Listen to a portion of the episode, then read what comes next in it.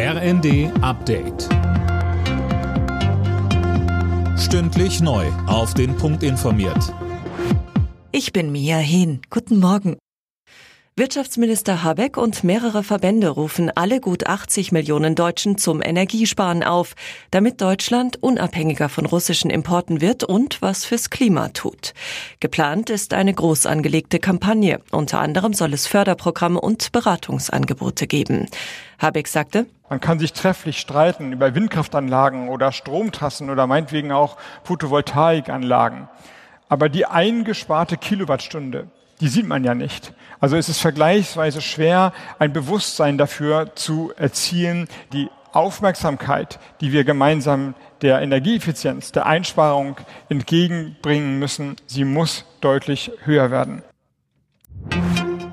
Bundeskanzler Scholz macht auf seiner Balkanreise heute Station in Nordmazedonien und Bulgarien. Hauptthema wird sein, dass Bulgarien den EU-Beitritt Nordmazedoniens blockiert. Bulgarien fordert, dass Nordmazedonien zuerst bulgarische Wurzeln in seiner Geschichte anerkennt. Die Grünen im Bundestag fordern, die Hartz-IV-Sätze anzuheben. Hintergrund ist die hohe Inflation, die vor allem die ärmeren Bevölkerungsgruppen belastet. Anna Löwer mit den Einzelheiten. Die Vorsitzende der Grünen-Fraktion Hasselmann sagte den Funke-Zeitungen, die gestiegenen Preise machten sich längst an der Supermarktkasse bemerkbar. Das seien heftige Einschnitte für Menschen mit kleinem Einkommen wie Alleinerziehende, Menschen in Grundsicherung oder mit kleiner Rente. Ein erster Schritt zur Entlastung wäre eine Anpassung der Hartz-IV-Regelsätze, so Hasselmann. Das sieht auch der Sozialverband VDK so. Grundsicherungsempfänger müssten dringend finanziell entlastet werden, so Verbandspräsidentin Bentele.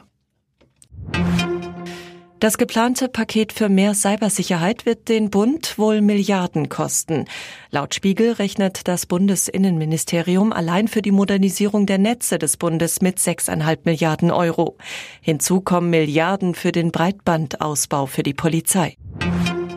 In der Nations League will die deutsche Fußballnationalmannschaft heute nach den beiden Unentschieden gegen Italien und England den ersten Sieg holen.